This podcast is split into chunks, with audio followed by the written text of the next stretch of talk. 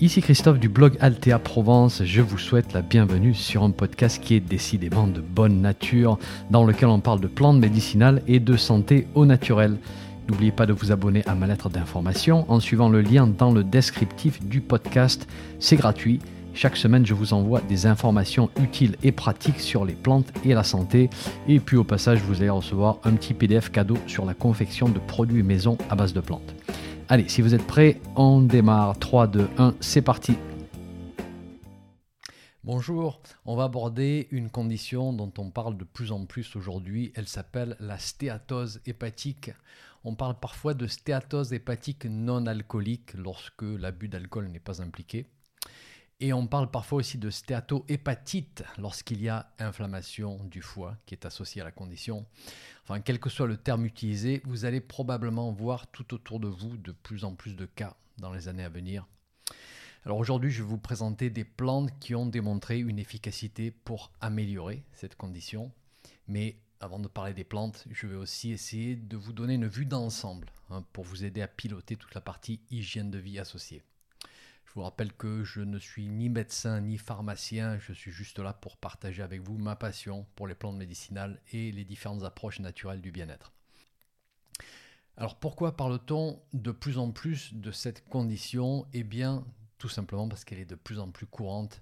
Si vous regardez les chiffres fournis par certains groupements de médecins, on voit que quasiment 17% de la population française serait affectée par la stéatose hépatique. On est presque à une personne sur cinq. La stéatose hépatique, c'est un problème de foie gras. Voilà, c'est-à-dire qu'il y a une accumulation de triglycérides, donc de graisse à l'intérieur du foie. Et ceci va provoquer une inflammation chronique et localisée. L'inflammation abîme les cellules du foie. Si l'inflammation continue pendant de longues périodes, le foie peut se fibroser, c'est-à-dire littéralement perdre ces cellules fonctionnelles qui deviennent des cicatrices. Et si ça continue encore, eh ben, il y a risque que ça évolue vers la cirrhose. Donc c'est du sérieux tout ça. Alors je vais mettre la stéatose hépatique alcoolique de côté parce que là on connaît le coupable, hein, c'est la consommation d'alcool. On va plutôt se concentrer sur la version non alcoolique qui est provoquée par d'autres facteurs. Alors revenons aux fondamentaux. La stéatose hépatique, c'est une accumulation de graisse dans le foie. Pourquoi? Ça, c'est vraiment la question importante. Est-ce que le foie, cet organe si sophistiqué, sera en train de complètement dérailler? Alors la réponse, comme vous pouvez vous en douter, c'est non, pas du tout. Le foie n'est pas confus, il fait juste son travail. Il fait son travail en mode autodestruction peut-être, on peut se poser la question. Alors non plus, il n'est pas là pour s'autodétruire, il va juste prendre la charge pour protéger le reste de l'organisme et on va expliquer tout ça. Alors d'abord, il faut comprendre que le foie, c'est l'organe central qui contrôle l'homéostase, c'est-à-dire l'équilibre des lipides dans le corps. Et c'est un équilibre qui se fait au travers de processus assez complexes en fait. Le foie va devoir gérer une énorme quantité d'acides gras. Alors d'abord, ils vont arriver de la, de la circulation générale, ils vont être transformés, le foie va en créer de nouveaux à partir d'autres substances. Certains vont être brûlés ou oxydés à l'intérieur du foie, et puis certains vont ressortir, vont être envoyés, renvoyés vers le reste du corps, si vous voulez, pour qu'ils puissent être utilisés par nos cellules. Alors d'abord, il y a beaucoup d'acides gras qui, rentrent dans le foie et qui proviennent d'ailleurs, la digestion en particulier. Alors je vous fais un petit rappel sur la digestion des graisses. Pendant la digestion, les graisses qui proviennent des aliments vont être émulsifiées par la bile. Hein, ça se passe dans le duodénum. La bile va diviser les grosses gouttes de graisse en micro-gouttelettes et ça va permettre aux enzymes pancréatiques de venir les casser en acides gras libres. Ensuite, ces acides gras vont être absorbés par les entérocytes, c'est-à-dire les cellules de, de l'intestin, et ils vont être conditionnés sous forme de triglycérides. Les triglycérides sont eux-mêmes conditionnés dans des transporteurs qui s'appellent des kilomicrons, et puis envoyés pour la plupart des acides gras dans le système lymphatique pour ensuite être déversés dans la circulation sanguine. Donc déversés dans la circulation sanguine, ensuite répartis dans tout le corps. Une partie de ces triglycérides vont être capturés euh, par les cellules, par les muscles. Je ne sais pas si vous savez, mais nos muscles utilisent des acides gras pour faire leur travail. Alors bien sûr, ils utilisent aussi beaucoup de glucose. Et ça, ça va être en fonction de l'intensité de l'exercice. Euh, on sait par exemple, que les exercices de faible intensité vont utiliser plus d'acides gras que les exercices de forte intensité. Donc les muscles en sont gourmands. On va parquer cette information dans une partie de notre tête parce qu'on va y revenir un petit peu plus tard dans les stratégies. Et ensuite, une partie de ces triglycérides vont être capturés par les cellules adipeuses pour le stockage. Hein, ça, je pense que vous le savez. Et ce qui n'a pas été capturé par les muscles, les cellules adipeuses ou d'autres types de cellules, on en fait quoi? Eh bien, c'est le foie qui va récupérer ces triglycérides. Alors ça, c'était après les repas. Alors, entre les repas, qu'est-ce qui se passe? Eh bien, lorsque l'insuline est basse, les acides gras vont être libérés des cellules adipeuses. Donc, on en a stocké une partie. Là, on va les relibérer d'un processus qui s'appelle la lipolyse. Euh, parce que si on stocke ces graisses, bien sûr, c'est pour les utiliser plus tard au besoin. Et ça, ça va déverser des triglycérides dans le sang qui vont être ensuite en partie utilisés par les muscles, les cellules, et en partie récupérés par le foie, puis en partie restocké. vous voyez, il y a tout un cycle qui s'opère. Et au passage, notez que chez la personne qui est en surpoids, la lipolyse, c'est-à-dire cette fonte de masse adipeuse entre les repas, elle est beaucoup plus élevée que chez la personne de poids normal. Et donc, il va y avoir un relargage beaucoup plus important lorsqu'on est en surpoids. Alors, comme toujours, les références pour toutes ces, informations sont sur mon site, hein, si ça vous intéresse de creuser et remonter jusqu'à la source. Donc à ce stade, vous comprenez pourquoi on a des acides gras qui arrivent dans le foie, ou du moins d'où ils proviennent. Digestion, stockage puis relargage, et lorsqu'ils ne sont pas utilisés par nos tissus comme source d'énergie, ils se retrouvent dans le foie. Ensuite, il y a des acides gras qui sont fabriqués de novo, c'est-à-dire nouvellement fabriqués dans le foie. Donc ceux-là, ils n'arrivent pas de la digestion ou du relargage. Le foie décide de les fabriquer de toutes pièces. Alors à partir de quoi? Eh bien à partir de glucose. Et on va revenir sur ce point-là parce que c'est vraiment un point très important. Ensuite, il y a des acides gras qui sont oxydés, c'est-à-dire consommés sous forme d'énergie dans le foie. Donc eux, ils sont transformés en énergie. Du coup, ils vont disparaître en quelque sorte. Ensuite, on a des acides gras qui vont être relâchés par le foie et qui vont être envoyés en circulation générale. Eux, ils vont être encapsulés dans des lipoprotéines qu'on appelle VLDL et ces acides gras seront distribués en partie aux muscles et aux cellules adipeuses, et ainsi de suite, et donc la boucle est bouclée. Donc ceux-là, ils sortent du foie, hein, pour peut-être y revenir un petit peu plus tard. Donc en gros, c'est une histoire d'entrée et de sortie. Les entrées dans le foie, c'est ce qui vient de la digestion, du stockage et relargage, et ce qui est fabriqué à l'intérieur du foie. Et les sorties, bah, c'est ce qui est brûlé par le foie, et ce qui est littéralement relâché pour être envoyé ailleurs. La différence entre les entrées et les sorties, c'est ce qui va déterminer combien de gras sont stockés dans le foie sous forme de triglycérides.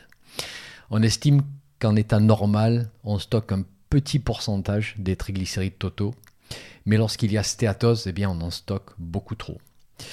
Alors, je vous ai présenté pas mal de, de facteurs. On a vu les acides gras qui arrivent d'un côté, qui repartent de l'autre, mais est-ce qu'il n'y aurait pas un facteur qui est déterminant dans tout ça? Et pour simplifier une situation complexe, oui, on pense que c'est la fabrication de nouveaux acides gras dans le foie à partir de glucose qui fait pencher la balance. Et il faut bien comprendre ceci, lorsque le glucose est très abondant en circulation, lorsque l'insuline élevé lorsque les cellules dans notre corps ne sont pas assez efficaces pour absorber et retirer ce glucose de la circulation générale, eh bien le foie va les transformer en acides gras. Lorsque notre métabolisme fonctionne normalement, cette transformation se fait très peu. Par contre, lorsqu'on est en situation de syndrome métabolique avec résistance à l'insuline, alors là, cette transformation va se faire beaucoup plus. C'est en mode d'urgence en fait il y a trop de glucose en circulation sanguine. Ce glucose risque de glyquer les protéines de notre corps, donc les abîmer, les détruire. Et donc ce glucose, il va faire des dommages.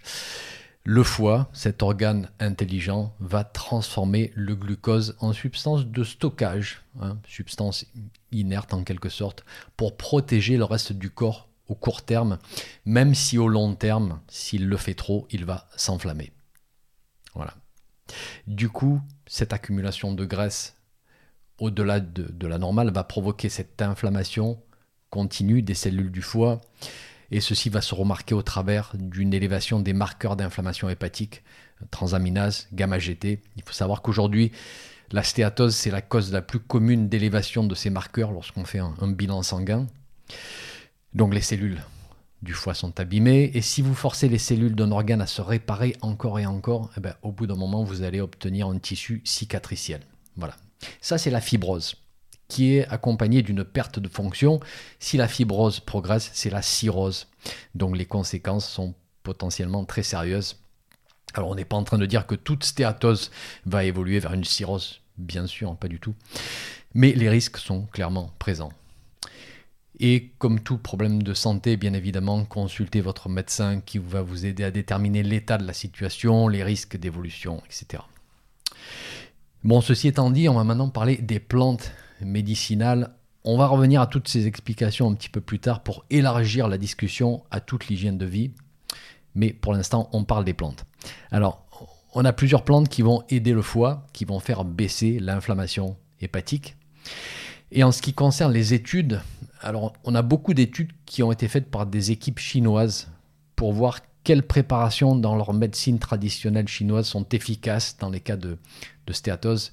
Alors bien sûr, chez nous, comme vous pouvez vous en douter, les études sont beaucoup plus rares et certaines sont faites sur animaux et pas sur humains. Mais on a tout de même des données qui sont intéressantes et qui nous font dire que voilà, on n'est pas sans outils, loin de là. Alors, est-ce que j'ai du recul en pratique sur l'utilisation de ces plantes dans ce contexte bien précis? Oui, bien que je conseille toujours aussi des changements d'hygiène de vie avec les plantes. Donc en fait, j'ai une bonne idée de l'efficacité de, cet ensemble de mesures, si vous voulez. Mais si je rajoute les données des études à notre disposition, eh ben, je pense qu'on peut vraiment faire des choix éclairés pour aider les personnes qui souffrent de stéatose hépatique non alcoolique avec certaines plantes. Alors des plantes, il y en a. Il y en a, mais je vais vous en présenter trois ici. Il y en a beaucoup plus qui ont démontré des effets positifs dans le contexte de la stéatose. Mais dans l'intérêt de faire simple, je vous en présente trois. Vous allez voir, faciles à trouver dans le commerce et qui ont démontré une efficacité dans les études et dans la pratique. On commence par une plante qu'on peut tous avoir chez nous au jardin, enfin du moins ceux d'entre nous qui ont la chance d'avoir un jardin c'est l'artichaut. Cinaras colimus, l'artichaut. Et si je vous rappelle qu'on n'utilise pas le, gros capitule floral, hein, ça c'est ce qu'on met dans notre assiette.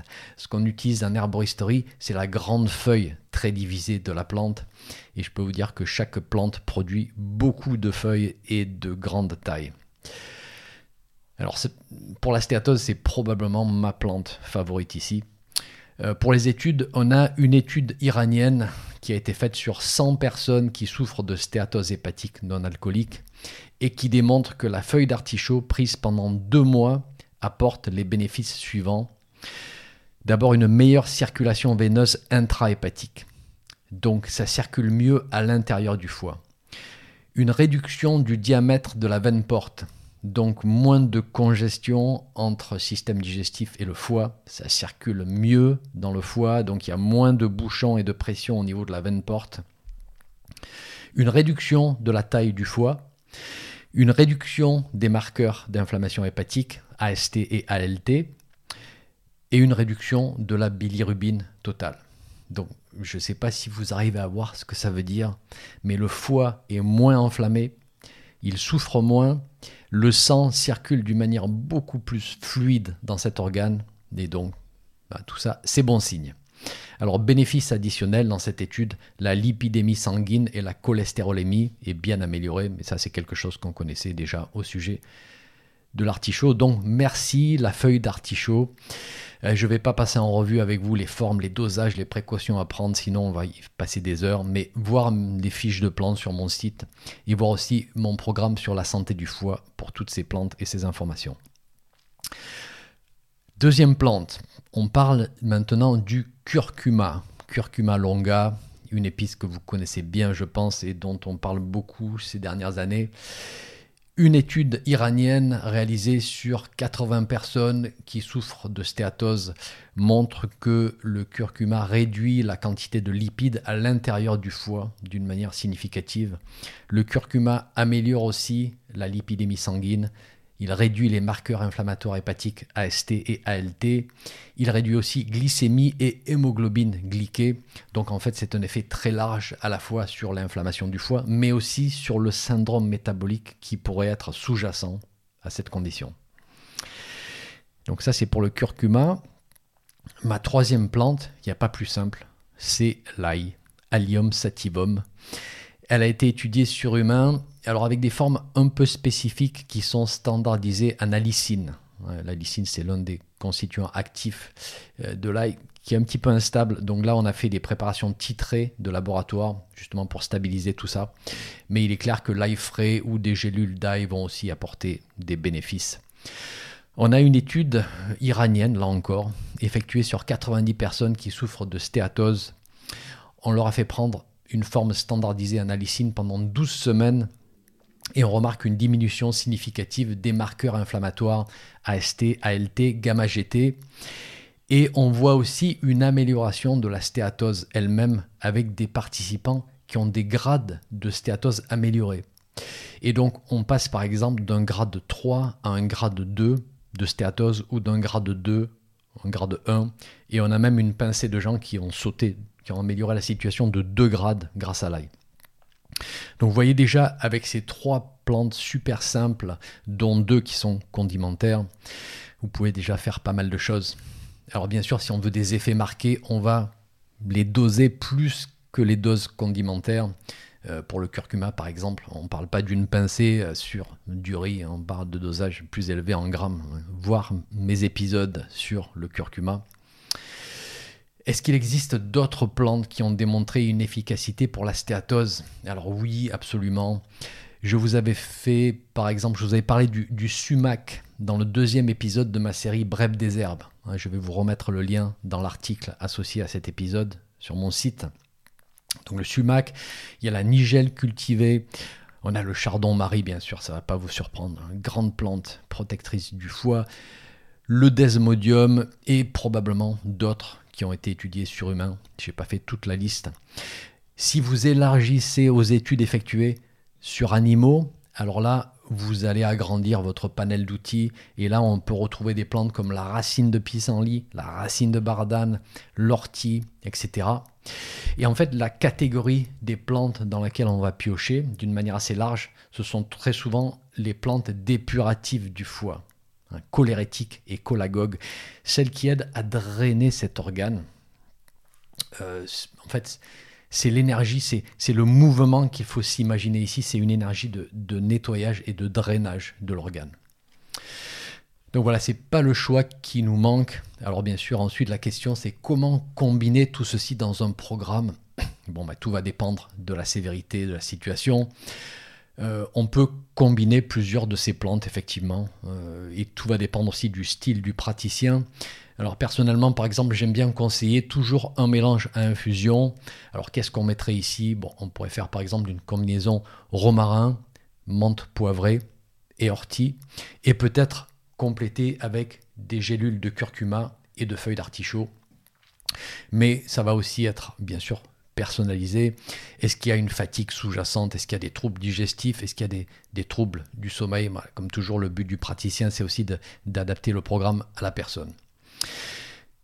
Alors à ce stade, maintenant qu'on a parlé des plantes, euh, je ne peux pas faire l'impasse sur l'hygiène de vie pour cette condition-là. Alors déjà, si vous suspectez un syndrome métabolique euh, avec des règlements de la glycémie sanguine, de la lipidémie, eh ben déjà, il y a un gros travail à faire sur l'alimentation, ça c'est clair. Élimination des sucres raffinés, élimination des produits transformés aussi. Les sirops glucose-fructose hein, qui sont utilisés par l'industrie agroalimentaire pour tout sucrer. Alors ces sirops-là sont très problématiques parce que les études nous montrent que le fructose, et notez bien qu'on ne parle pas du fructose des fruits ici, hein. on parle du fructose qui a été séparé de toutes les fibres et qui a été concentré à des niveaux qui ne sont pas naturels du tout, eh bien ce fructose qu'on retrouve dans de nombreux sodas et préparations, eh bien il fait augmenter la fabrication de graisse dans le foie et il fait diminuer la capacité du foie à oxyder ces graisses. Donc fructose euh, très problématique pour notre discussion ici. Et d'ailleurs, dans certaines études, euh, comment pensez-vous qu'on provoque une stéatose hépatique chez ces pauvres animaux de laboratoire? Eh bien, je peux vous dire qu'il n'y a rien de plus simple. On leur donne à manger une combinaison de fructose et de graisse. Et ça, ça va faire le job. Ensuite, on va faire aussi une gestion assez rapprochée de l'alimentation par la charge glycémique hein, pour essayer d'améliorer ce phénomène d'hyperinsulinémie avec résistance à l'insuline, ce fameux syndrome métabolique. Alors ça c'est tout un travail, on ne va pas rentrer dans les détails ici. L'exercice physique, est-ce qu'il peut être bénéfique? Alors oui, et même très bénéfique toujours adapté à la personne, à ses capacités, à son âge bien sûr. Euh, il peut y avoir une partie cardio, il peut y avoir une partie reconstruction de la masse musculaire perdue, mais super important pour tout syndrome métabolique qui pourrait être la cause de tout ceci. Euh, notez qu'on a des études qui démontrent une amélioration notable de tous les paramètres métaboliques et de la quantité de lipides stockés dans le foie grâce à l'exercice physique. Donc ça, c'est une intervention super importante. Alors avec ces interventions-là, comment est-ce qu'on va influencer la, situation que je vous ai décrite euh, en, premier lieu? Eh bien, par exemple, l'augmentation de l'activité physique et de la masse musculaire va créer une augmentation de la consommation d'acides gras par les muscles. Et donc, on va diminuer les arrivées dans le foie. L'augmentation de l'activité physique et de la masse musculaire va redonner aux cellules aussi leur sensibilité à l'insuline. Et donc moins de conversion de glucose en triglycérides dans le foie, hein, la fameuse lipogénèse de novo, euh, ce fameux mode d'urgence utilisé par le foie pour débarrasser le, sang de, de, tout ce sucre. Et puis toutes ces mesures vont réduire les problématiques de syndrome métabolique qui sont sous-jacents. Donc voilà, c'est vraiment en tout. Il ne faut pas juste penser des plantes, il faut penser à toute l'hygiène de vie. Et encore, je ne vous ai pas parlé de l'impact de certains paramètres comme les troubles du sommeil. Hein. Je vous ai mis des références sur mon site. Alors je termine avec quelques notes de précaution, euh, quelle que soit l'intervention que vous voulez tester. Si vous prenez des médicaments, peut-être pour un diabète de type 2 ou peut-être pour une problématique cardiovasculaire associée ou autre, vérifiez toujours avec votre médecin ou votre pharmacien au sujet des compatibilités des plantes avec votre traitement. C'est tout pour la stéatose hépatique non alcoolique et c'est déjà pas mal. J'espère que ça va vous permettre de reprendre la situation en main. Merci d'avoir écouté, merci d'être là. À très bientôt pour un nouvel épisode.